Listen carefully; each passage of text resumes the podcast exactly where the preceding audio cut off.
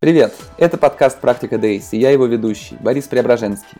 «Практика Days» – бизнес в новой цифровой реальности. Это ежедневные эфиры о e-commerce, ритейле, технологиях, новых бизнес-моделях и предпринимательстве.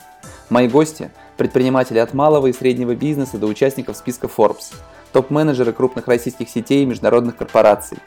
Цель «Практика Days» – это расширение кругозора – в эфирах мы узнаем, как на практике работает тот или иной бизнес, о целях, стратегиях, решениях, технологиях, ошибках, перспективах и идеях, которые можно использовать или просто учитывать в своей работе. Привет, это «Практика Days», 210 эфир, а я Борис Преображенский, бессменный ведущий этого проекта. Сегодня у меня в гостях Константин Синюшин, известный венчурный инвестор. Хочу поблагодарить за поддержку компании, которые помогают нам это проводить. Это рекламное агентство «Медианация», «Эдспайр», PIM Solutions и 24 TTL. Вообще, я очень далек от венчурных инвестиций, всю жизнь привык работать в реальном бизнесе, зарабатывать те деньги, которые поступают сегодня на расчетный счет, а задумываться о высокорисковых инвестициях не приходилось, а может быть, просто не было денег. Поэтому сегодняшний разговор мне интересен и в том плане, чтобы разобраться, как же это работает и смогу ли я сам стать венчурным инвестором. Готовясь к эфиру, я подумал о том, что вообще наша жизнь – это тоже венчур, это высокорисковая история, которая при должном подходе и хорошей доле везения может действительно очень многое нам дать, а может свести на нет все наши усилия. Об этом сегодня и поговорим. Константин, доброе утро. Доброе утро. Как настроение, как дела? Прекрасно. Здорово. А, Морозное Расскажите... зимнее утро.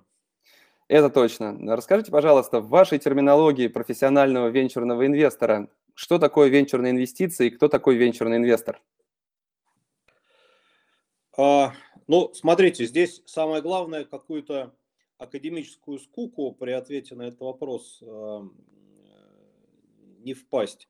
Вот, а давайте как-нибудь попробуем это объяснить, что называется, на пальцах. А, значит, смотрите, вот сначала очень коротко, что такое обычные инвестиции. Обычные инвестиции, где можно просчитать а, потенциальный прогноз выручки и оценки стоимости бизнеса завтра, опираясь на какие-то бенчмарки, а, опираясь на исследование рынка а, и опираясь там, ну, на какие-то методологии, там, я не знаю, дисконтированного денежного потока. Вот. А венчурные инвестиции – это такие инвестиции, где никакие из перечисленных мной традиционных механизмов не работают. Почему? Потому что а, венчур а, работает с теми проектами, которые являются очень инновационными либо в области а, бизнес-модели, то есть они используют такие бизнес-модели, которых раньше на самом деле не было, и по которым невозможно собрать бенчмарк. Они используют э, такие технологии, которых раньше не было, либо которые, условно говоря, никогда не использовались для решения подобных задач. И поэтому невозможно оценить, а, какие здесь могут возникнуть риски. И в-третьих, как правило, это бизнесы, созданные людьми, э, ну, как правило, не всегда, конечно, но, как правило, это бизнесы, созданные людьми, которых а, раньше не было своего крупного бизнеса. Вот. А на самом деле и здесь возникают риски, как бы справится ли команда с, так сказать, обычными э, бизнес-процессами, которые, так сказать, будут быстро отмасштабированы. Вот. А, но это на самом деле необходимые условия, но они достаточные. Достаточные условия венчурный инвестор работает с бизнесами, которые имеют э, хотя бы теоретическую возможность очень быстро расти. То есть, условно говоря, когда произносится слово стартап, а венчур-инвесторы вкладывают вот в эти так называемые стартапы, а речь идет прежде всего о том, что инвестор ожидает от стартапа, что он будет быстро расти. Именно поэтому, условно говоря, а, мультипликаторы, по которым оценивается капитализация стартапов, как бы существенно выше, чем мультипликаторы, по которым оценивается а, капитализация основного бизнеса. Ну, то есть, условно говоря, если мы берем какой-нибудь там, теоретически мы берем какой-нибудь, предположим, ритейл, который оценивается в одну годовую выручку, то стартап может оцениваться, так сказать, вполне себе там и в 5, и даже в 10 э, годовых выручек. А, вот. вот это принципиально важное отличие. Угу. Ну, а если говорить на конкретном примере, давайте с вас начнем. Как вы стали венчурным инвестором? Это же не приходит в один день, что все, я готов к тому, чтобы быть венчурным инвест, инвестором, либо у меня накопилось такое количество денег, что мне не страшно их а, потерять, а, или какое-то, не знаю, обучение пройти. Как вы стали венчурным инвестором? А, да, это на самом деле очень важно для понимания. А, смотрите, здесь опять же, так сказать, когда мы говорим про венчурные инвестиции, надо разделить а, это все на две достаточно условные категории. На инвестиции ранней стадии, на инвестиции поздних стадий. И э, здесь вот у меня есть моя личная теория. Я не пытался ее как-то статистически э, пытаться исследовать, вот, но тем не менее вот на уровне как бы моего персонального нетворкинга я могу совершенно точно сказать, что хорошие инвесторы ранних стадий получаются из бывших предпринимателей – а хорошие инвесторы а, поздних стадий получаются из а, бывших финансистов и, и очень редко наоборот. А это на самом деле не случайно. Почему? Потому что для того, чтобы на ранней стадии разглядеть там в какой-то идее, в какой-то бизнес-модели, в какой-то технологии, в какой-то команде разглядеть какие-то перспективы, нужно иметь свой собственный жизненный опыт – который тебе подсказывает, так сказать, можно ли из вот такого начального состояния привести бизнес а, в состояние желаемое или нельзя. И бывшие предприниматели делают достаточно успешно. Вот. А с обратной совершенно стороны, на поздних стадиях, когда уже нужно очень как бы холодно и цинично анализировать цифры и их динамику, а, излишняя такая романтика бывших э, предпринимателей может вредить. Вот здесь такой холодный разум финансистов как бы очень хорошо играет. Вот, а, да, мы занимаемся ранними стадиями. Я сам бывший, как бы сейчас сказали, серийный IT-предприниматель, а, то есть у меня как бы было несколько областей информационных технологий, а, ну, таких достаточно традиционных бизнесов, э, ничего такого в, ним, в них, в общем, венчурную не было, за исключением того, что в 90-х, может быть, любой бизнес был в определенной степени венчурным в России. Вот. А мы с разными партнерами сделали, а, наверное, пять проектов. Один из них оказался, в общем, в итоге неуспешным и был закрыт. Вот. Один существует, в общем, до сих пор еще, я там исключительно давно пассивную роль принимаю. Вот. А три мы продали разным стратегическим инвесторам. А, ну, то есть это были там в той или иной степени крупности как бы разные транснациональные корпорации. То есть одну компанию мы продали ЕПАМ, а, это такой, как бы, ну, сегодня один из, так сказать, один из круп, крупных мировых а, разработчиков программного обеспечения – а, торгуются на Нью-Йоркской бирже крайне успешно. То есть там, по-моему, у него там на сегодняшний момент там X7 к моменту размещения. Вот. А, значит, соответственно, а, да, второй мы продали американской транснациональной корпорации EMC. И третий, условно говоря, там, ну, может быть, не так удачно, но, тем не менее, так сказать, это был альянс немецкой Software AG. Вот. А значит, в результате, так сказать, ну, из этого всего образовалась какая-то свободная сумма денег.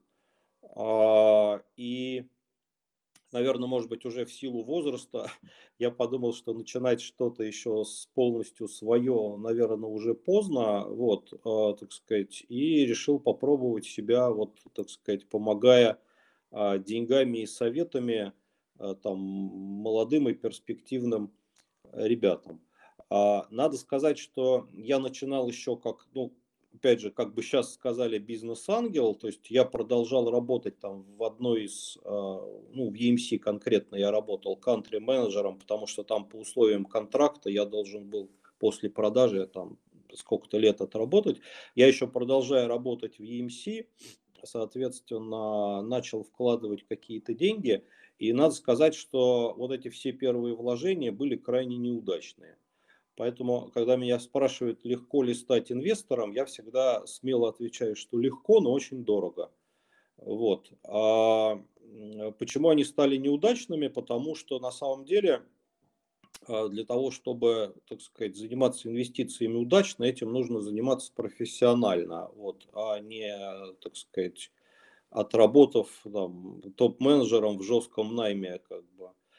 а, ну вот, собственно говоря, после того, как я оттуда ушел, стало понятно, что нужно как-то это все структурировать. А, и тут на самом деле жизнь как-то сразу наладилась.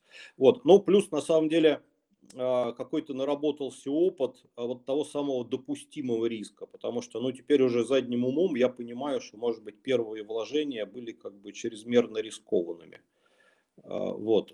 Здесь, когда ты занимаешься даже очень высокорискованным в целом бизнесе, нужно очень хорошо как бы оценивать, какая степень риска является допустимой, а какая уже нет. Угу. Ну, я читал где-то о том, что вы начинали в тайне от жены инвестировать какие-то первые средства, как раз первый неудачный опыт инвестиций получили. А как он не отбил ваше желание пробовать этим дальше заниматься? Просто достаточно хорошая сумма денег, которую получилось заработать на первых сделках, а, и необходимость ее куда-то пристроить? Э, ну, необходимости пристроить, несомненно, нет, но в целом, смотрите, если вы начинаете заниматься как бы венчурными инвестициями, вы должны с определенной суммой денег заранее как бы ну, в своей голове расстаться.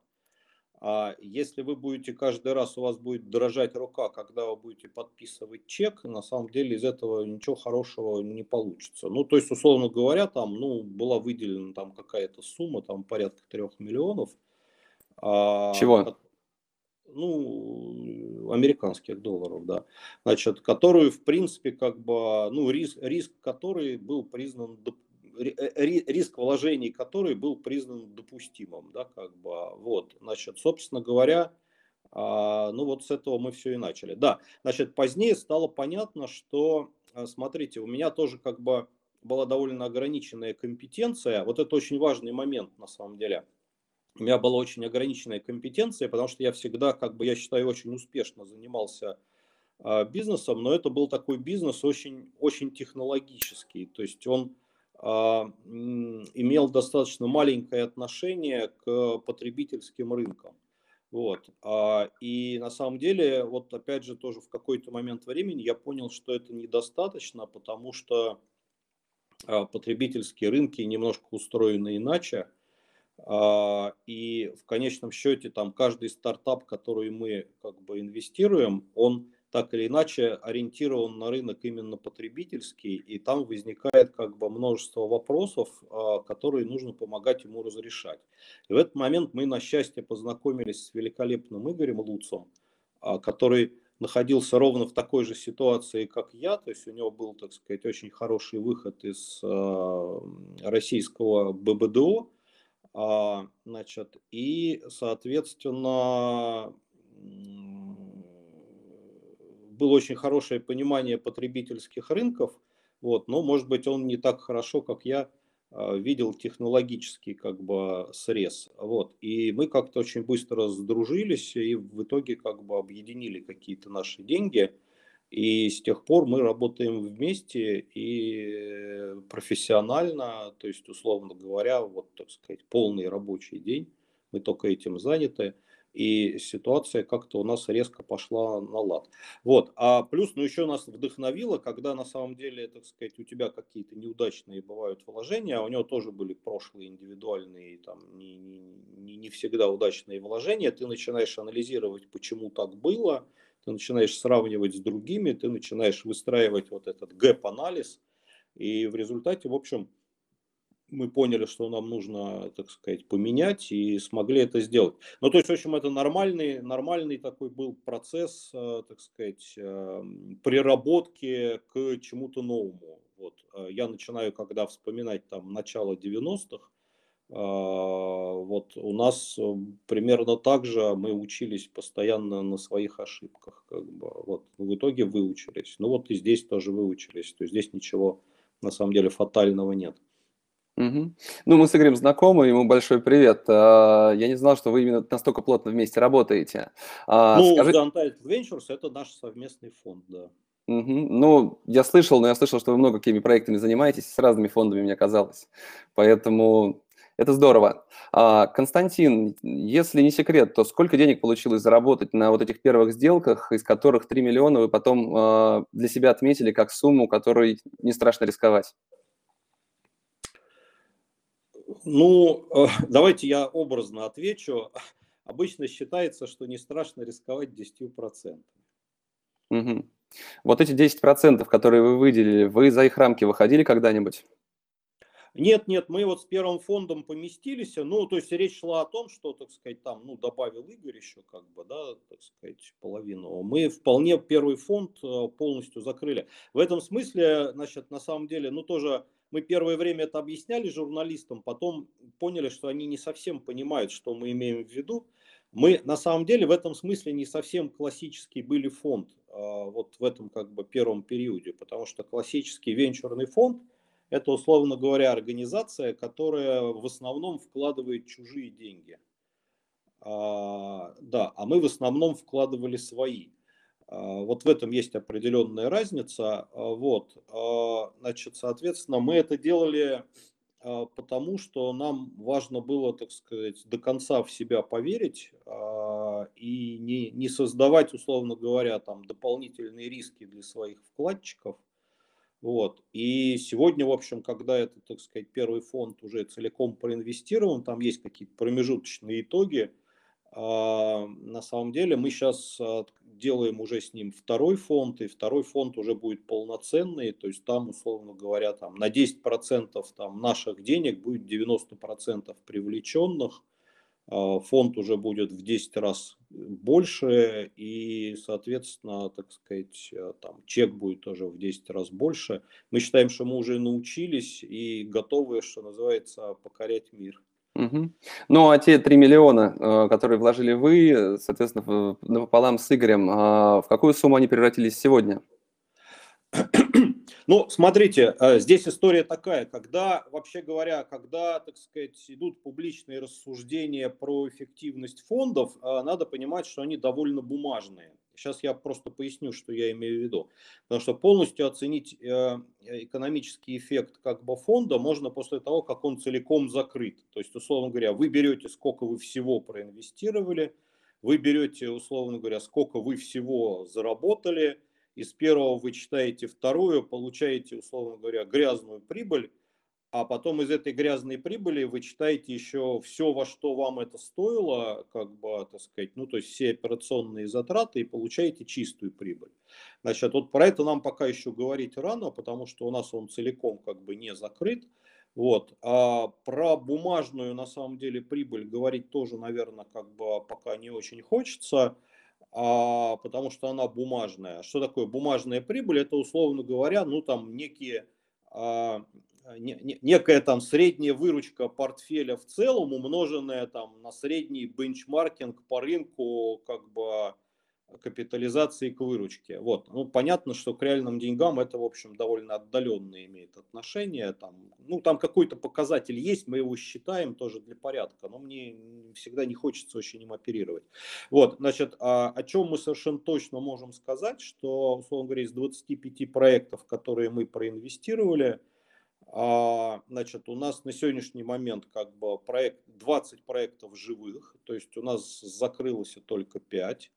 Ну, не, неправильно, а, закрылось, и мы вышли не очень хорошо. Что такое не очень хорошо? Это, условно говоря, в основном так называемый менеджмент buyout. То есть, а, когда становится понятно, что бизнес есть, а, но как бы быстро он расти не будет, соответственно, мы всегда предлагаем как бы команде нас выкупить. Там, ну, где-то в основном это в среднем по номиналу. А, вот, значит, вот пять проектов, это в основном, вот, так сказать, э, из этой области. Вот, значит, а дальше, условно говоря, мы из одного проекта вышли с очень хорошим мультипликатором ко входу, значит, это был X33, ну, то есть мы получили в 33 раза больше, чем вложили. И вот этот один выход нам покрыл как бы уже все инвестиции. Значит, соответственно, из остальных там около 20 проектов, которые как бы остались, а у нас 10 а, проектов, скорее всего, перейдут вот как бы в первую категорию, а 10 остальных проектов, скорее всего, перейдут во вторую категорию. То есть мы там тоже как бы видим хорошие перспективы для выходов. Это на самом деле очень хорошая статистика для венчурного фонда. Вот, а, то есть, если у нас будет выход, так сказать, из половины проектов, а, то это прям очень хорошая статистика для русского венчурного фонда. Ранних стадий, я подчеркну, потому что там, ну, ясно, что на поздних стадиях там получше статистика. Вот, а вот это, наверное, то, о чем можно совершенно смело сказать. Угу. А X33 это какой проект? Это Vox Implant. А, это замечательный проект, один из там, ну, наверное, пяти мировых лидеров в области IP-телефонии. Угу. Ну, это я знаю, да, отличный проект. Скажите, а те проекты, в которые вкладываете деньги, предположим, я создал проект, а, уговорил вас, предложил вам, например, войти в него, и вы дали мне, не знаю, там, тысячу долларов понимая, что проект не идет, сказать, Борис, дорогой, а ты не хочешь мне деньги вернуть? Э, как вы подходите к этому довольно деликатному вопросу-то? Ведь денег может просто не быть у фаундера, который их брал у вас для развития и потратил просто. Нет, слушайте, ну инвестиции тем и отличаются от как бы кредита, что их не надо возвращать. А, вот, то есть это как бы в целом наш риск. А, но здесь э, просто ситуация э, ну, смотрите, я, я понимаю, куда вы клоните. Значит, давайте я максимально цинично объясню. Значит, здесь бывают как бы предпринимательские риски, а бывает недобросовестность фаундера. Вот если мы обладаем доказанной недобросовестностью фаундера, мы, несомненно, можем у него попросить эти деньги вернуть самому. Но в целом мы это никогда не делаем, потому что, а, так сказать, здесь есть две составляющие. Первая составляющая – это отнимает много сил и нервов, вот, а, как бы сказать. А, и вторая составляющая, ну, мы в конце концов сами же смотрели на человека, почему же мы не угадали, что он может быть недобросовестным. Вот, мы к этому относимся, так сказать, там довольно спокойно. А у нас таких вот конкретно в нашей практике таких случаев не было, но мы, несомненно, знаем случаи многочисленные недобросовестности фаундеров. А, вот, а если речь идет о добросовестной неудаче, ну это как бы это нормальный как бы предпринимательский риск, который, условно говоря, в венчурной модели покрывается как бы премией за как бы очень хорошее достижение и какой-то проблемы сильной не представляет. Вот, а, да, однако, еще раз говорю, бывают такие ситуации, когда бизнес однозначно состоялся, а, то есть он существует, он доходный, э, как бы, но он просто не растет. А раз он не растет, то он обременяет как бы наш портфель э, статистически. И мы здесь всегда предлагаем фаундеру подумать, не хочет ли он действительно нас выкупить. Но это исключительно его, так сказать, э, там, добрая воля. Вот, э, еще раз говорю, у нас вот как бы там в э, нескольких случаях э, founder ы выкупали. Ну вот спрашивают, да, как вы buyout э, стимулируете утюгом на животе? Ну, вы ну, ответили, ну, конечно, да. нет. Ну, еще раз говорю, ну, некоторые люди, э, смотрите, вот, ну, вот давайте на ситуацию глазами founder а посмотрим, условно говоря. Ему инвестор в ситуации, когда стало понятно, что это не стартап, а обычный как бы традиционный бизнес вырос из его идеи, его инвестор тоже обременяет определенным образом а, своим присутствием. Поэтому, как бы, ну, если там в проекте есть прибыль, то почему, собственно говоря, ему инвестора не выкупить? Но еще, несомненно, так сказать, мы, мы можем эту идею всячески пропагандировать, но, несомненно, каким-то образом, так сказать, его заставить это сделать мы не можем и не хотим. Ну, вы сами себя считаете успешным. А вот еще раз, смотрите, мы должны понять, что просто венчурный фонд зарабатывает как бы не на вытаскивании неудачно вложенных денег, а на как бы старте небольшого числа удачно, удачных вложений. Как бы.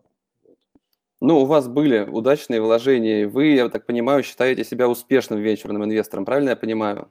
Ну, по российской статистике, несомненно, да. Окей, в чем тогда секрет? Э, подход к выбору фаундеров для этих, этих проектов, э, подход к какому-то умному инвестированию. Почему у вас так получилось? Или это именно ваша а, кооперация с Игорем позволяет настолько профессионально оценивать проекты? А, во-первых, как бы да, мы имеем очень объемную, как, как сказать, объемное зрение, потому что, как вы понимаете, если вы один глаз закроете, то как бы зрение у вас сразу станет плоским. Вот, то есть объемное зрение, оно, несомненно, очень важно, вот этот эффект четырех глаз. Вот. А, значит, во-вторых, реально мы в том числе и на своем собственном опыте, и на анализе как бы чужих ошибок мы научились а, отмерять вот этот вот допустимый уровень риска. То есть мы никогда не идем как бы теперь уже в чрезмерные, в чрезмерные рискованные вложения. Вот. А здесь надо сказать, что на учебники здесь полагаться нельзя, потому что все венчурные учебники, написанные американцами, а американцы живут немножко в другой реальности, чем как бы та реальность, в которой мы ну, например, для американцев это ни на минуту не проблема, что как бы проект потратил как бы первый раунд, а и не вышел на окупаемость.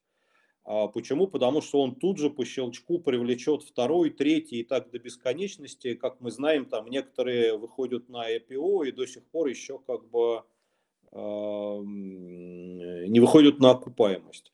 Вот. У нас совершенно другая ситуация, у нас совершенно, как бы, так сказать, фантастический риск, что за как бы первый раунд проект на окупаемость не выйдет, потому что это означает, что если в, в этот момент времени, когда у него первый раунд кончился, он сразу же не находит второй, то он закрывается.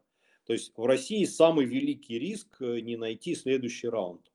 Вот. И в этом смысле, так сказать, мы всегда идем э, в проект, либо когда мы понимаем, что А, значит, действительно высоки шансы, что он выйдет на окупаемость, а, и он, по крайней мере, не закроется, когда наши деньги кончатся, а либо как бы вторая история заключается в том, что мы сами понимаем, где мы поможем ему найти следующий раунд. Mm-hmm. Вот, а, соответственно, вот это вот, так сказать, чисто российская особенность, которой пришлось учиться, что называется, здесь самим с колес, потому что во всех американских учебниках написано ровно обратное. Константин, но если вам понравился проект какой-то, и вы в него верите, а Игорь нет, вы идете самостоятельно в этот бизнес или у вас есть какое-нибудь соглашение о том, что один и против, значит не идем? Нет, мы, как правило, не ходим самостоятельно, за очень редким исключением. Ну, то есть вот насколько я, насколько я, ну, у меня есть один проект на стороне, он просто вне фокуса фонда совершенно. Вот. А у Игоря, насколько я знаю, тоже, по-моему, один, ну или может быть два. Вот. А, просто потому, что они вне фокуса фонда. То есть мы, мы обсудили и решили, что, как бы сказать, он будет неорганично у нас смотреться. Вот. Поскольку каждому из нас он по каким-то причинам был близок, вот мы на это пошли. Угу. Вопрос задает Константин. Как вы лично или команда фонда участвуете в жизни портфельных компаний? Есть ли какая-то приоритизация, кому больше, а кому меньше внимания э, достается? Больше внимания тем компаниям, которые успешные. А, значит, смотрите, здесь, так сказать, работает полностью дарвиновская модель. А, то есть э, инвестор всегда помогает самому сильному. Он никогда не помогает самому слабому, потому что помогать самому слабому – это даром потратить время, а значит деньги.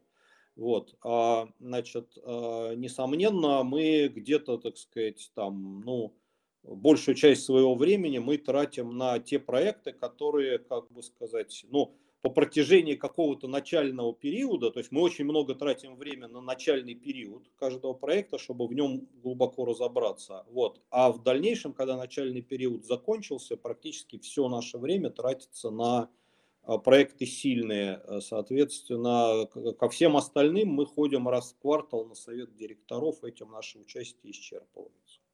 Но знаете, в жизни предпринимателя, в, в моей, по крайней мере, карьере, очень большое количество времени и внимания э, отнимают именно те проекты, в которых дела идут как, как раз хуже, потому что их это нужно ошибка. подтягивать. Вот, да, я про это, это хотел сказать как ошибок, раз. которые мы поняли.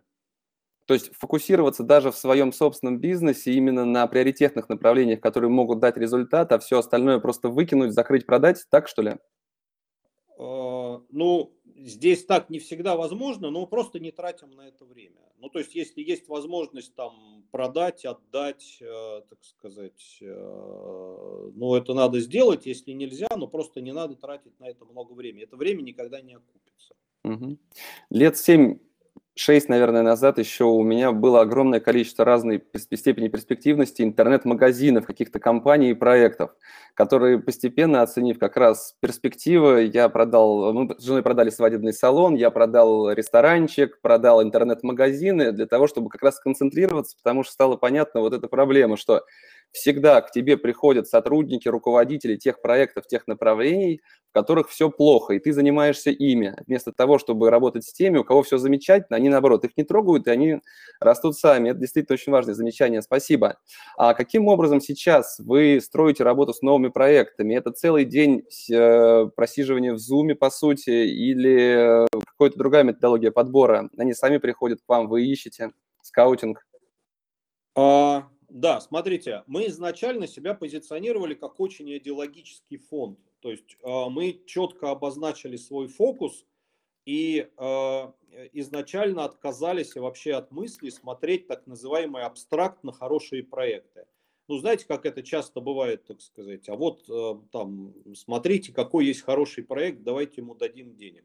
Значит, вот мы изначально отказались от этого подхода давать деньги абстрактно хорошим проектам, давать деньги в чужие синдикаты, вот, а, условно говоря, рекламировать э, себя в стартап-прессе, что присылайте нам свои презентации, мы будем их, так сказать, изучать. Вот мы от этого всего изначально отказались, и мы совершенно четко провозгласили, в чем у нас был фокус. А в первом фонде у нас в основном был фокус э, где-то такой, ну, тематический, где-то был на стыке, наверное, так сказать, ритейла, рекламы и медиа.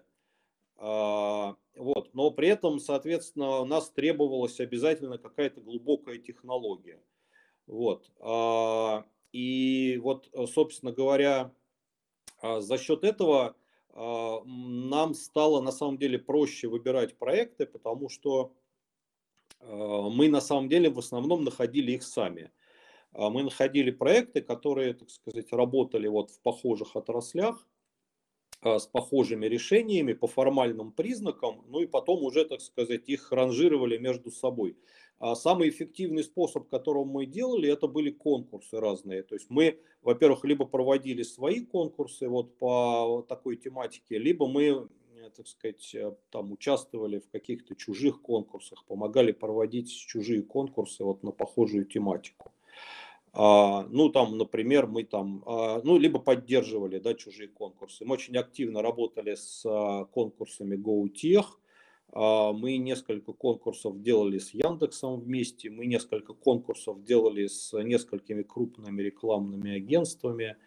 А, мы несколько конкурсов делали с а, разными институтами развития, соответственно, ну вот как-то так. А это дает очень хороший результат, потому что мы на выходе получаем, так сказать, уже достаточно хорошо профилированную воронку, там ну там в среднем, там скажем, совсем, если вот отбросить шлак, э, где-то каждый конкурс давал примерно 100 проектов, из которых 10 действительно были как бы нормальные, вот прям по всем нашим критериям. Мы сначала из этих, сначала мы отбрасывали шлак, потом мы из 100 отбирали 10, а потом мы как бы из этих 10 проранжировав их между собой, решали, кому мы дадим денег. Ну, в общем, так примерно мы набрали свой проект в 25 Э, свой портфель 25 проектов.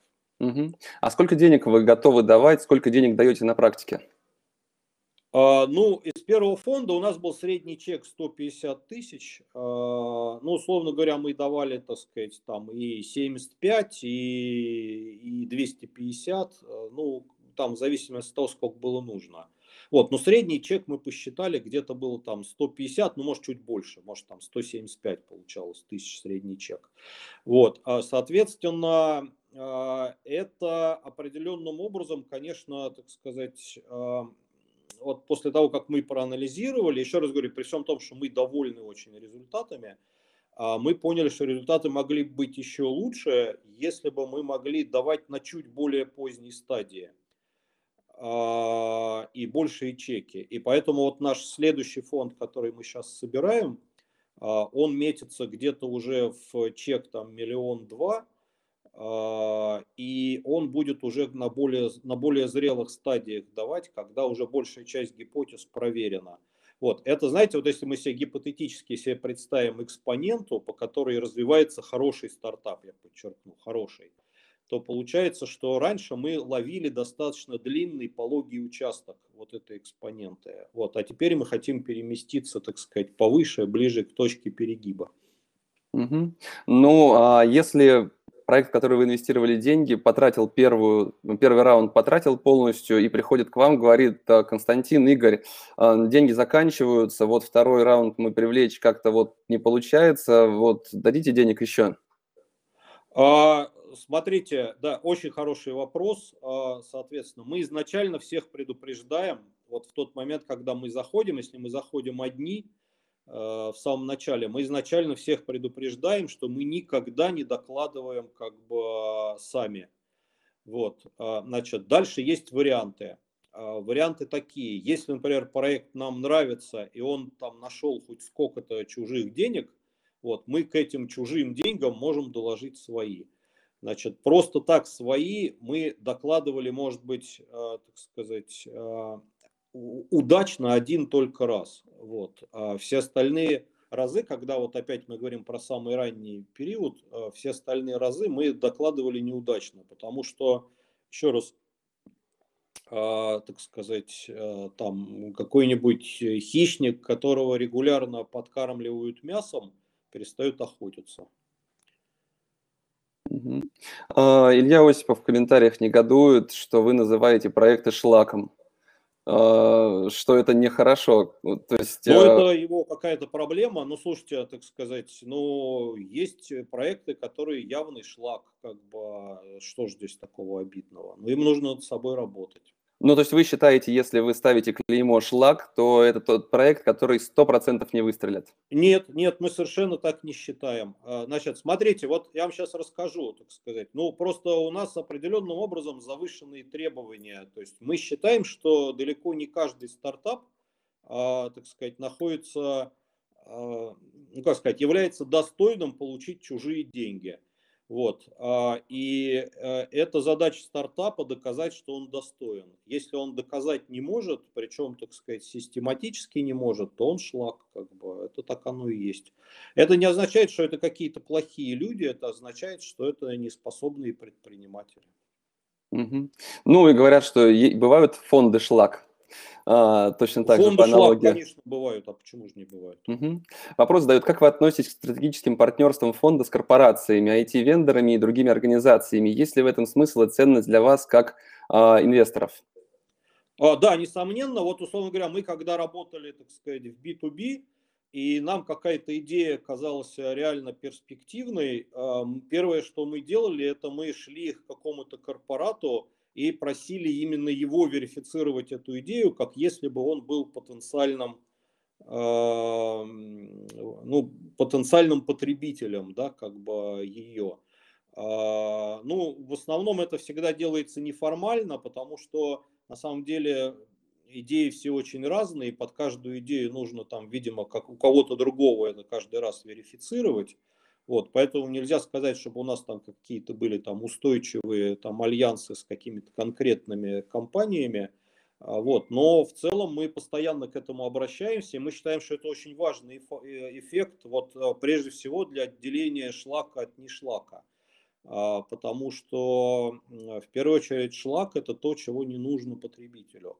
То есть э, там может быть все что угодно, там может быть технология, там может быть бизнес-модель, так сказать, там может быть хорошая команда, но если она сделала то, что не нужно потребителю, то как бы никакого прагматического смысла туда инвестировать не надо. Угу. Поделитесь секретом, как продать вам идею? Что нужно рассказать? Какой там мультипликатор будет через год? А, какая будет выручка, LTV, стоимость привлечения клиента? Вот какова методология? Что должен сделать стартапер для Я того, чтобы продать объясню. ее вам? Да, очень хороший вопрос. Смотрите, вот это опять специфика ранней стадии, с которой нам больше, чем, как бы, может быть, многим другим приходится сталкиваться. Когда ничего померить нельзя, а более того, нельзя доверять как бы никаким теоретическим моделям, которые построил сам проект. А, потому что они еще не проверенные, они могут оказаться не работающими там, по каким-то причинам. Вот. Но что важно, что всегда важно?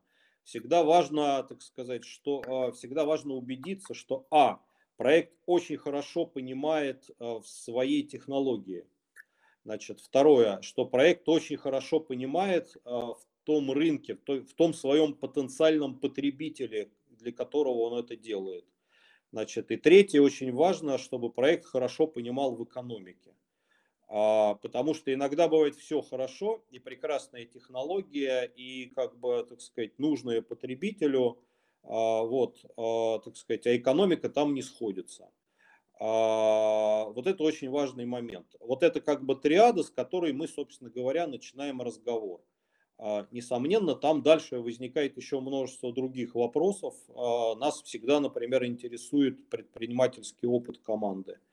Вот. А, нас всегда интересует, так сказать, как эти люди узнали друг друга.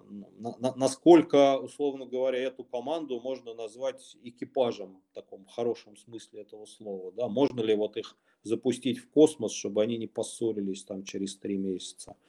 А, очень много психологических еще моментов мы после этого смотрим. Вот. Но вот эти, как бы, вот эта триада, это то, с чего надо начать. Мгм. А на каких условиях вы обычно входите в бизнес? Стартап, а, миноритарий, э, мажоритарий? Миноритарий, конечно. Ну, слушайте, еще раз, вот спрашивали, бывает ли фонды шлак? А, значит, соответственно, если вы пришли к инвестору на пассивной стадии, а он хочет 51%, то вот этот фонд шлак, как бы. А Если говорить о фаундерах, есть ли вот типичный представитель э, класса стартапа, а, которому вы точно готовы давать деньги, что вот фаундер должен быть такой вот? А, ну нет, все очень разные, понимаете, так сказать, и задачи все очень разные. Значит, в чем несомненные плюсы? Вот я сейчас скажу, в чем вот, вот один, например, несомненный плюс и в чем один несомненный минус. Значит, условно говоря, мы всегда очень любим, когда к нам приходят люди, делать э, ну, с каким-то другим проектом после того, как у них уже какой-то проект был. Э, и можно посмотреть какую-то историю, можно посмотреть, как они там, так сказать, э, вели свой бизнес. Даже если они в чем-то ошибались, а, это не проблема на самом деле. Но вот если можно у людей посмотреть историю, это сразу несомненный плюс. Вот. А, а несомненный минус, когда люди, так сказать, на вопрос, а, зачем вам нужны деньги, э, ну, зачем вам нужен этот раут инвестиций, отвечают, ну, для того, чтобы платить зарплату.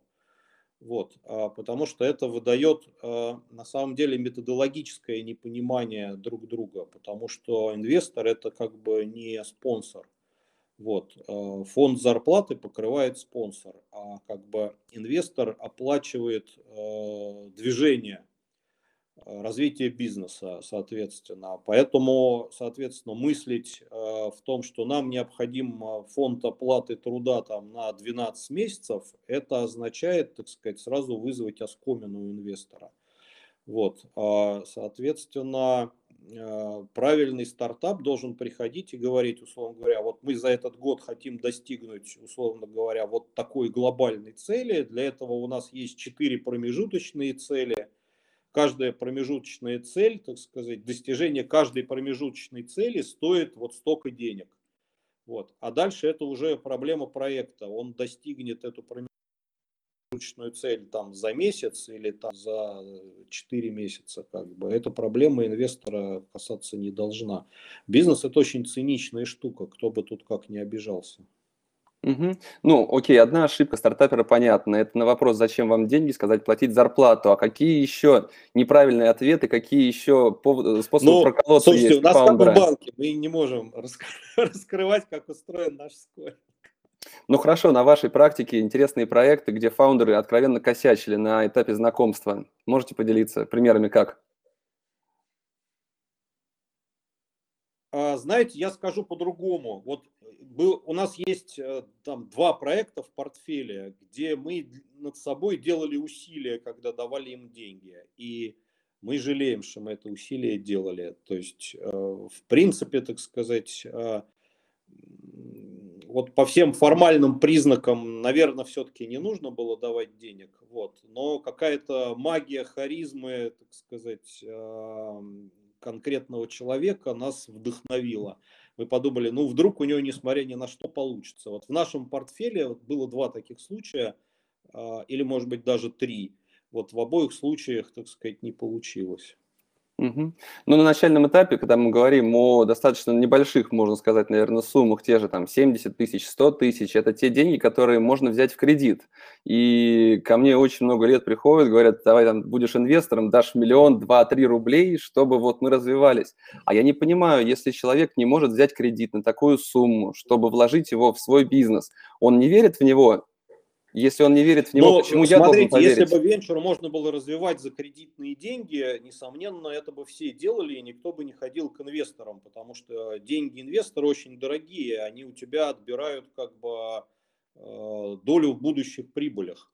Вот. А, да, беда здесь заключается в том, что, э, так сказать, это невозможно, но потому что, условно говоря, кредит нужно обслуживать, да, как бы человеку, который находится в самом начале, ему обслуживать нечем, нечем этот кредит. Это совершенно очевидно. Второе, соответственно, банки у нас как бы кредиты дают, э, там, ну не знаю, там, разве что под залог, так сказать, с очень большим дисконтом. Но мы же не представляем себе, что, так сказать, там э, человек условно говоря, берет этот кредит э, для того, чтобы сделать проект, и в случае, если он через год, как бы, и в случае, если, так сказать, к нему придет инвестор, то он как бы деньгами инвестора отдаст этот кредит, потому что иначе его выселят из квартиры. Но это фантастическая ситуация. Вот. Э, однако, опять же, надо иметь в виду, что мы работаем на ранней стадии, но мы не работаем на самой ранней стадии. И в основном к нам приходят какие-то люди, которые очень много уже своего вложили в проект. И это для нас тоже очень хороший признак.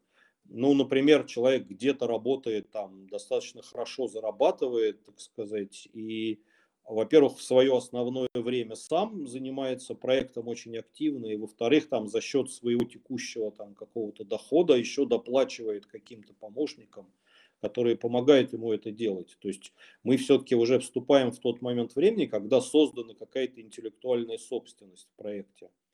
А, и э, эта интеллектуальная собственность так или иначе создается за счет денег самого фаундера – либо, так сказать, за счет денег друзей этого фаундера, как бы, ну, то есть это как бы уже определенная зрелость, вот. Но как бы кредит это, конечно, фантастическая история. Угу. Константин, вопрос задают, почему Озон стоит так дорого, если денег он прибыли приносить не будет в ближайшее время? Понятно, что вопрос, ну, и я прошу прощения у задавшего, достаточно наивный. Что почитать? Ну, тогда расскажите, потому что мне кажется, что здесь все понятно, Смотрите, что деньги зарабатываются значит, на разном. А, это инвестиции, как так уже называемых поздних стадий. Значит, они работают по-другому. Там продаются ожидания доли рынка. Ну, совершенно очевидно, когда к вам приходит человек с каким-то пилотным проектом, мыслить с ним в категории, там, а какую долю рынка мы захватим, несколько рано. Значит, а, в ситуации с озоном как бы история такова, что а, доля рынка – это уже определенный актив. И б, доля рынка рано или поздно конвертируется в э, доход, а, когда рынок окончательно структурирован рынок электронной коммерции в России вот сейчас находится в завершающей стадии своего, ну как сказать, своей реструктуризации. То есть совершенно очевидно, что никаких новых игроков там уже появиться не может. Первое. Второе. Соответственно, значительная часть старых игроков в ближайшее время свое существование прекратит. Соответственно, и третье, так сказать, э, вот те там несколько оставшихся игроков, которые смогли максимально капитализироваться – они, собственно говоря, и поделят э, весь рынок между собой. А, вот, это как бы первая мысль. Вторая мысль, здесь нужно понимать, а, что мы вообще говоря имеем в виду под доходностью, потому что бывает операционная доходность, а бывает как бы совокупная доходность, так сказать, по отчетности. Совокупная доходность по отчетности не может быть показана до тех пор, пока там стоят инвестиции, потому что, условно говоря, Озон убыточен не потому, что у него обслуживание одной транзакции стоит как бы больше, чем он на ней зарабатывает, а он убыточен, потому что он очень много тратит. а, а он очень много тратит, потому что он взял в свое время первым курс на создание своей собственной инфраструктуры логистической. Можно спорить, правильно он делал или неправильно, но он, так сказать, деньги тратил не на затыкание дыры там в текущей операционной, э, ну, текущей операционной деятельности, то есть он не был никогда пирамидой в этом смысле, вот, а он тратил эти деньги на создание своей собственной логистической инфраструктуры. И, несомненно, так сказать, на сегодняшний момент обладание своей собственной логистической инфраструктурой довольно сильно и удачно его может отпозиционировать, так сказать, от целого ряда других игроков здесь. Вот. Ну, то есть там работают другие законы совершенно, не такие, как на ранних стадиях. Константин, а правильно говорят, что бизнесы, которые показывают большую прибыль, это не очень хорошие бизнесы, потому что, значит, они не представляют, куда можно вложить всю эту получаемую прибыль для того, чтобы еще сильнее расти, получать большую долю рынка, ну и создавать его, может быть? Ну, смотря для кого. Смотрите, ну здесь история такая. Я вам скажу свою собственную версию, а, условно говоря. С моей точки зрения, самый, самая удачная инвестиция – это инвестиция в проект, который, а, растет, значит, соответственно, Б, соответственно, зарабатывает прибыль, которую можно распределять на дивиденды, и как бы третье, который при этом, так сказать, капитализация которого растет. Вот. У нас в портфеле есть, к сожалению, пока только один такой проект. Вот. А, это легендарный Pure, это такой дейтинг, как бы, вот, дейтинг нового типа, как вот мы его называем. А, соответственно, но мы надеемся, что рано или поздно получат, так сказать, там какие-то другие проекты, там, э, свою долю славы. Значит, смотрите, мы на нем ежегодно делаем 10x только на дивидендах, соответственно, при этом он удваивается каждый год по своей выручке, а, значит, и, соответственно, так сказать, э, имеет на сегодняшний момент, наверное, самую Э, высокую капитализацию среди нашего портфеля. Угу. А, спрашивают, как отличить пирамиду от не пирамиды? Есть ли какие-нибудь формальные а, признаки? Ну это очень просто. Смотрите, еще раз. Пирамида – это когда, условно говоря, вы множите убытки своими инвестициями. То есть, когда у вас стоимость одной, э, себестоимость одной транзакции, вот есть такое понятие, как юнит-экономика в венчуре. Это когда у вас себестоимость одной транзакции – а, больше, чем вы на этой транзакции зарабатываете. Вот. А, здесь опять же нужно смотреть а, самый начальный участок, потому что на самом начальном участке как бы иногда такое бывает. Вот, соответственно, но если у вас это продолжается, так сказать, достаточно долго, то это и есть пирамида, да, как бы. Угу. Я разговаривал пару лет назад с владельцем самой большой компании, торгующей одеждой, и мне сказали, что что здесь странного-то? Берешь любую шмотку, продаешь ее так, чтобы хотя бы 10 рублей зарабатывалось, а дальше просто берешь и масштабируешься, и все. Секрета здесь никакого нет. Ну, то есть, по сути, то речь о том, как раз юнит-экономика должна быть положительной хоть немножко, для того, чтобы ну, дальше масштабироваться. Не факт, юнит-экономика сходится. Вот, Нет. но еще раз, вот есть, есть, условно говоря, разные, разные этапы жизненного цикла проекта, и на разных этапах это, так сказать, там, закон работает немножко по-разному. Э, вот, это как бы важно понимать. Вот, но в целом все-таки электронная коммерция вот сама по себе, э, в общем, надо сказать, что это, э, это не совсем венчур. То есть это венчур в том смысле, что за ним гонятся как бы не как за прибылью, а за как, как за долей рынка. Вот в этом смысле это пока еще венчур.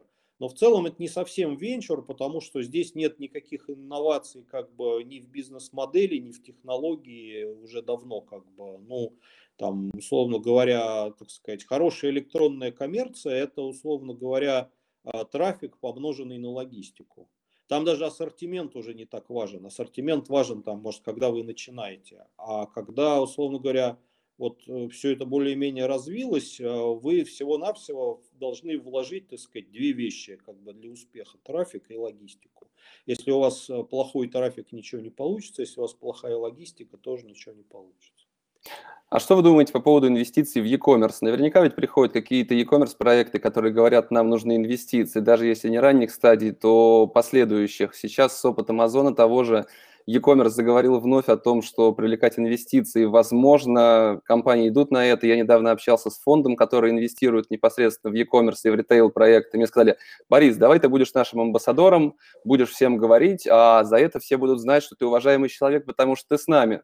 Я, конечно, порадовался этому очень, но все же такие фонды есть, они инвестируют действительно в e-commerce и в ритейл. Может есть, быть, не... есть. Да, насколько это, это перспективно все-таки? Я бы сказал, что это ближе уже к фондам прямых инвестиций. Значит, мы не инвестируем в e-commerce, а, потому что, условно говоря, с нашим чеком в e-commerce делать нечего в принципе, условно говоря. А, значит, а, что мы любим на самом деле? И у нас достаточно большая часть портфеля вокруг этого. Мы любим всякие сервисы, которые повышают эффективность e-commerce. Вот, а, то есть, условно говоря, мы э, считаем, что вот эта экосистема вокруг e-commerce, она более все-таки, так сказать, э, венчурная, чем сам e-commerce. Вот. А, и здесь мы достаточно активно работали по своему первому фонду в этой области. У нас э, значительная часть портфеля – это разные сервисы, которые вот самым разным образом эффективность e-commerce повышают.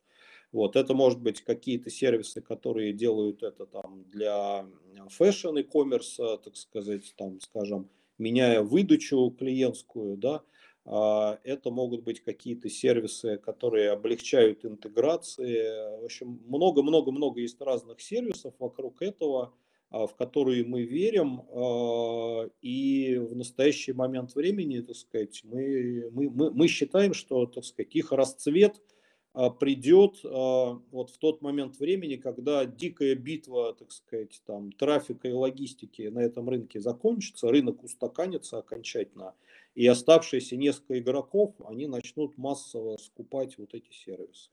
Угу. И ваш второй фонд ну, будет... Принципу, не доставайся ты конкуренту, вот как бы так. Угу. Ваш второй фонд будет как раз фокусироваться в том числе и на этом направлении, правильно? А второй фонд у нас будет э, фокусироваться исключительно на глобальную экспансию. То есть мы из второго фонда в России уже ничего не будем инвестировать. Почему?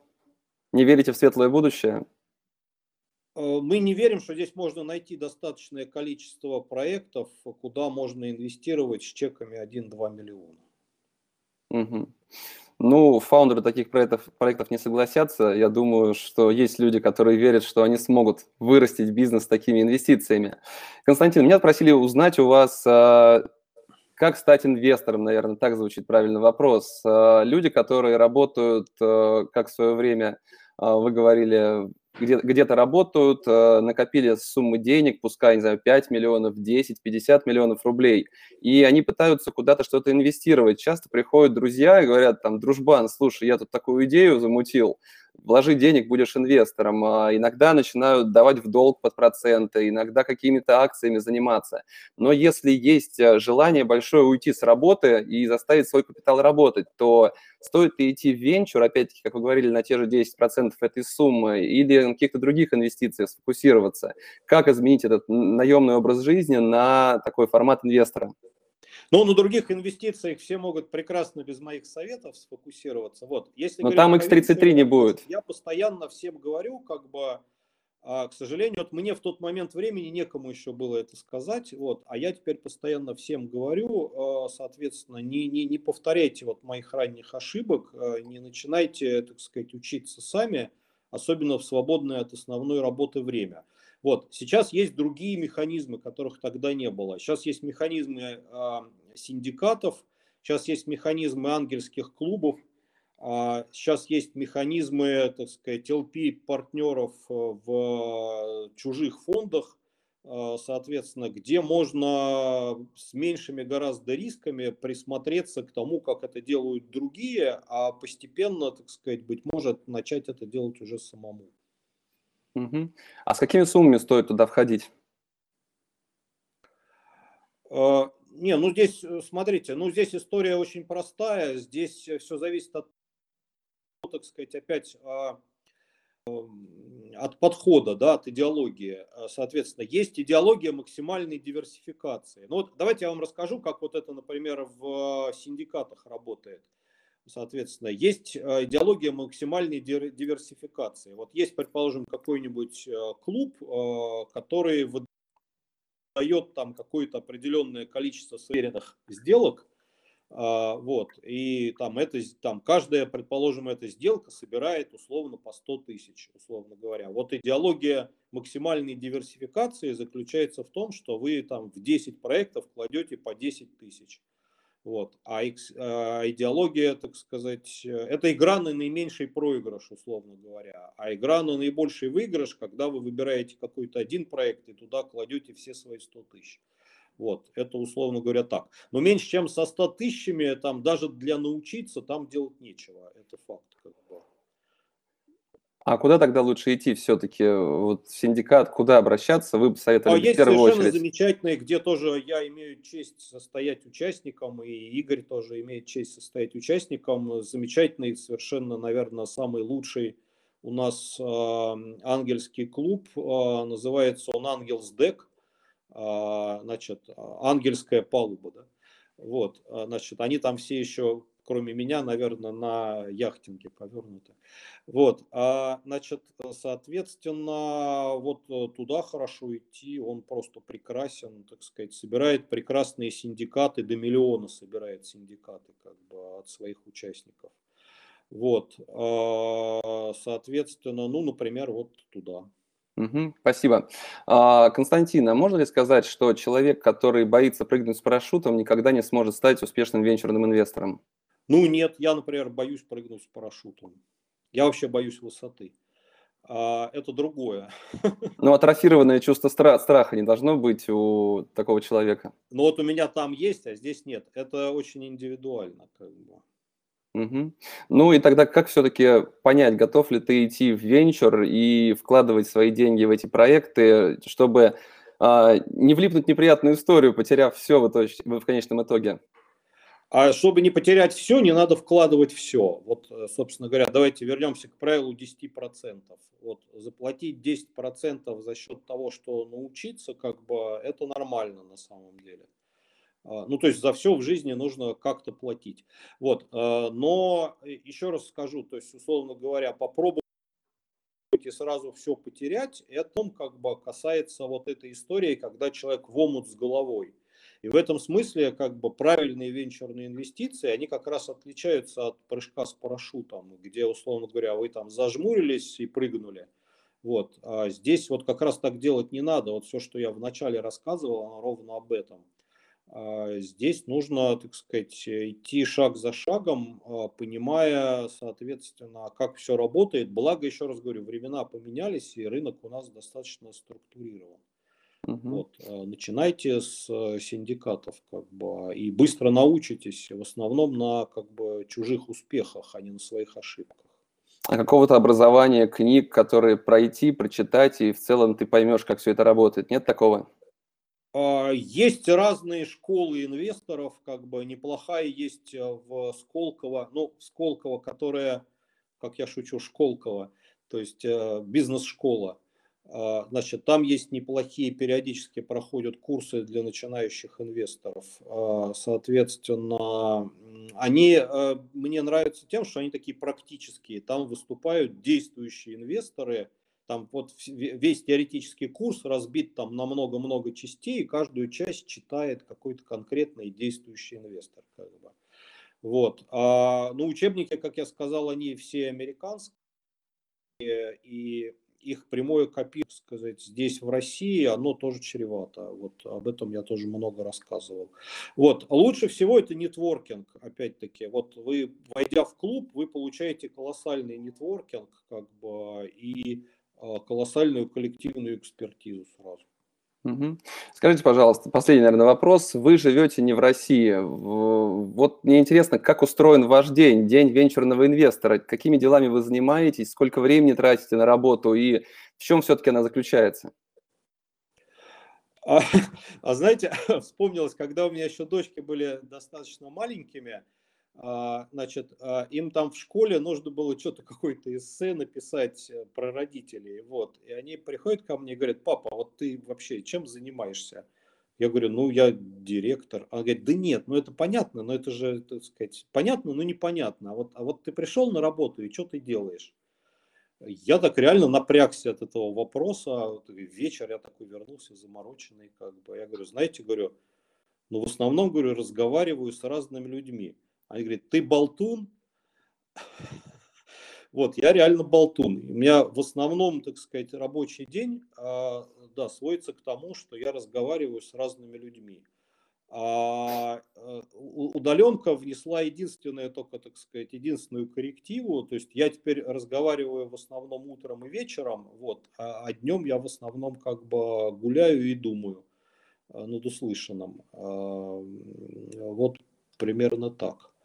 А, ну, раньше было наоборот, раньше я как бы вечерами гулял и думал. Как бы. Угу. Ну, с ребенком это знакомая ситуация. У нас спросили, кто, чем занимаются родители в школе, а я как предприниматель, который постоянно мечется между разными бизнесами, и там занимается, и там занимается, разговаривает, пришлось э, систематически начинать объяснять, чем же занимается папа, кем он работает, э, потому что единого ответа, что папа там не знаю, там, строитель или еще кто-то, как у некоторых других детей, просто было сложно подобрать. А, Константин, если вот ваша жизнь фактически сведена к общению, знаете, моя тоже сведена к общению, и я мечтаю отбирать разные проекты, общаться с предпринимателями, я истинно кайфую от этого, потому что очень часто ты, видя бизнес, видя фаундера, понимаешь, где ему поднажать, где бизнесу что-то изменить. Наверное, в большей степени ритейл и e-commerce.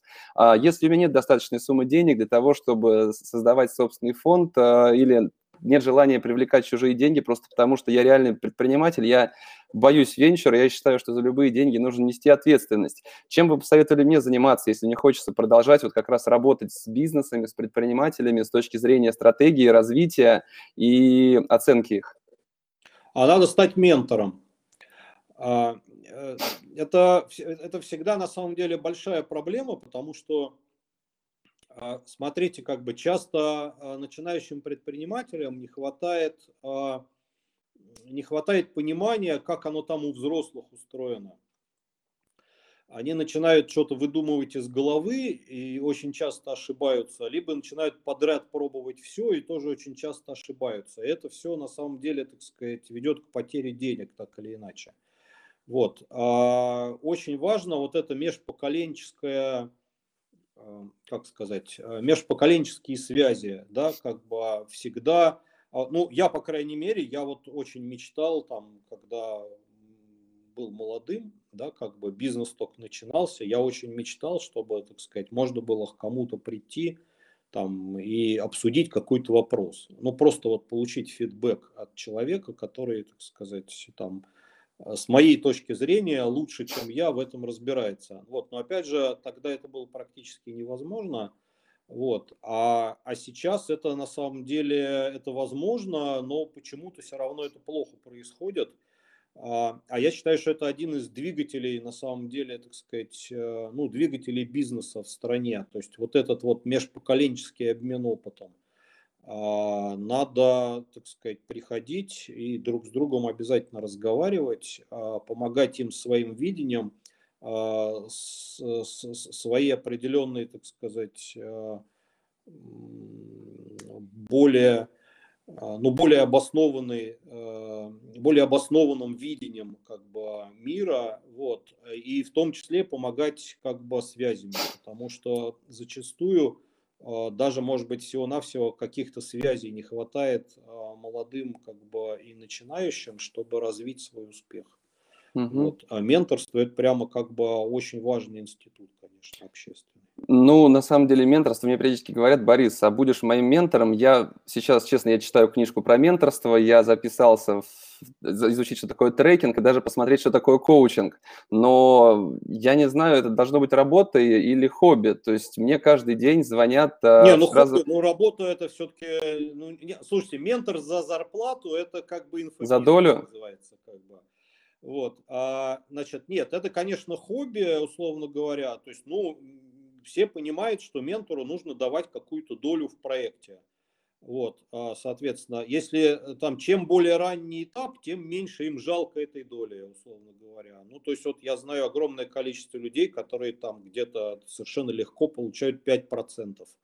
Вот. А там, ну, рано или поздно, знаете, принцип советского репетитора платит поступивший, кто-то из них поступит, соответственно. И эти ваши 5% нормально капитализируются.